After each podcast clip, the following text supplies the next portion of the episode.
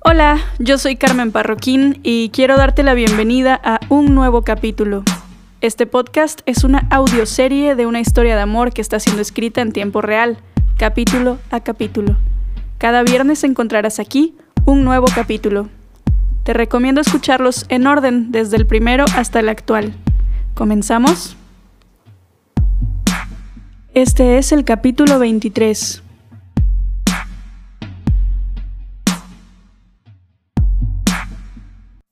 Capítulo 23. Resolver algunas cosas. Dejé de percibir el paso del tiempo cuando la rutina se me impregnó en la piel. Cada semana se repetía el mismo bucle que comenzaba y terminaba con trabajar para la nave. Los mensajes que tú y yo intercambiábamos eran lo único que me daba la sensación de estar viva. Tú eras lo único que me daba ganas de hacer música.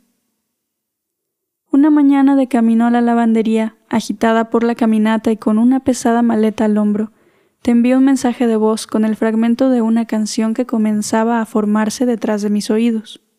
¿Y esa canción qué onda? La estoy haciendo, quiero componer algo que se parezca a lo que tú cantas. Me gusta, tienes que terminarla. Excelente, entonces ya tengo plan para hoy. La creatividad había llegado a salvarme de la rutina. Tan pronto como llegué a casa, decidí que el trabajo de la nave podía esperar un par de horas, y dejé a mi mente lanzarse a la aventura de componer una canción. Igualmente emocionada y temerosa comencé a escribir los versos con un lenguaje que me parecía ajeno, pero que poco a poco me invitaba a abrazarlo. Mis manos dibujaron acordes simples en la guitarra para acompañar la melodía. Esos momentos detrás de una guitarra y una hoja en blanco nunca han fallado en recordarme quién soy y darme la posibilidad de reinventarme a través de la música. Más pronto de lo que pensé, ya estaba grabando una nota de voz de la canción completa para enviártela. ¡Quedó linda! Para hacer el primer acercamiento a un nuevo género me pareció bien, me siento orgullosa. ¿Me das permiso de grabarla para mi canal? ¿Para tu canal de YouTube? Yo encantada. Excelente, entonces ya tengo plan para hoy, concluiste, parafraseándome. Volví a percibir el paso del tiempo y a saborear la amargura de extrañarte y la incertidumbre de cuándo volvería a verte. Te prometo que iré pronto a visitarte, solo debo resolver algunas cosas acá.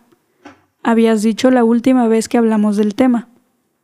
No sabía a qué cosas te referías, pero sonaba bastante privado, así que no pregunté. Guardé la guitarra y la libreta deseando volver a encontrarme pronto con ellas.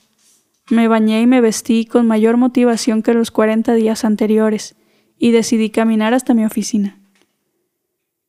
Ver la vegetación que inundaba las calles de la ciudad, los rostros de la gente moviéndose a paso frenético, y escuchar los motores de los autos me recordó que estaba viviendo un presente, que siempre estamos viviendo un presente, y muchas veces nos rehusamos a percibirlo. Mi presente estaría mejor si pudiera ver su carita todas las mañanas, pensé. La sincronía perfecta entre mi pensamiento y tu mensaje me asombró. Oye, cuéntame qué planes tienes para este mes, quiero empezar a checar vuelos. ¿Y las cosas que tenías que resolver? Pregunté con curiosidad, pero intentando no presionarte. Ya terminé con Laura, dijiste, seca y fríamente. Detuve mi paso antes de cruzar una avenida para volver a leer esa última línea. ¿Estás bien? pregunté, incapaz de decir o pensar en nada más. Sí, estoy bien. Sin retomar el paso miré al cielo y respiré profundo, buscando invocar un poco de la sabiduría del universo. No quiero que pienses que yo terminé con Dalia para presionarte. No terminé con ella por ti. Ah, no te preocupes, yo tampoco, respondiste. Quizá no supe expresar exactamente lo que quería decir, pero ya lo había dicho así. Por más que intentara arreglarlo, ya estabas a la defensiva. Quizá pensarías que realmente no quería nada contigo, y claro que quería algo contigo. Era más que evidente. Solo que aún no era tiempo. Tenía claro que las heridas deben ser cuidadas hasta que cicatricen, o de lo contrario vuelven a sangrar a la primera oportunidad. Cada paso que di hasta llegar a mi oficina hacía retumbar en mi cabeza esa frase. No terminé con ella por ti. No mames, Ania, no que muy escritora, ni te sabes explicar, me reclamaba a mí misma. Al verme de reojo en el espejo de la entrada de mi oficina, noté que sonreía. Y entonces descubrí detrás de los reclamos a mí misma y la ansiedad un chispazo de felicidad que intentaba abrirse paso entre mis entrañas. En el fondo me daba gusto que estuvieras oficialmente soltera. Me hice consciente de que ese era un sentimiento egoísta, pero era tan real como mi sonrisa. Abracé esa chispa de felicidad y la convertí en mi combustible para sobrellevar un día más de un trabajo que ya no me hacía feliz. Antes de que se encendiera la luna en el cielo, contesté una llamada.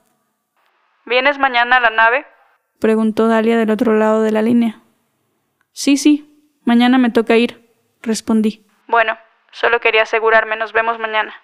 Colgué la llamada con un presentimiento extraño. Ese martes, seguramente, sería difícil. Gracias por prestarme tus oídos.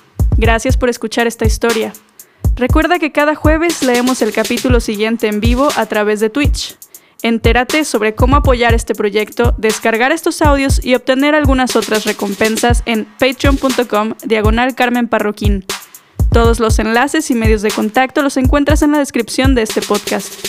Nos escuchamos el próximo viernes en un nuevo capítulo.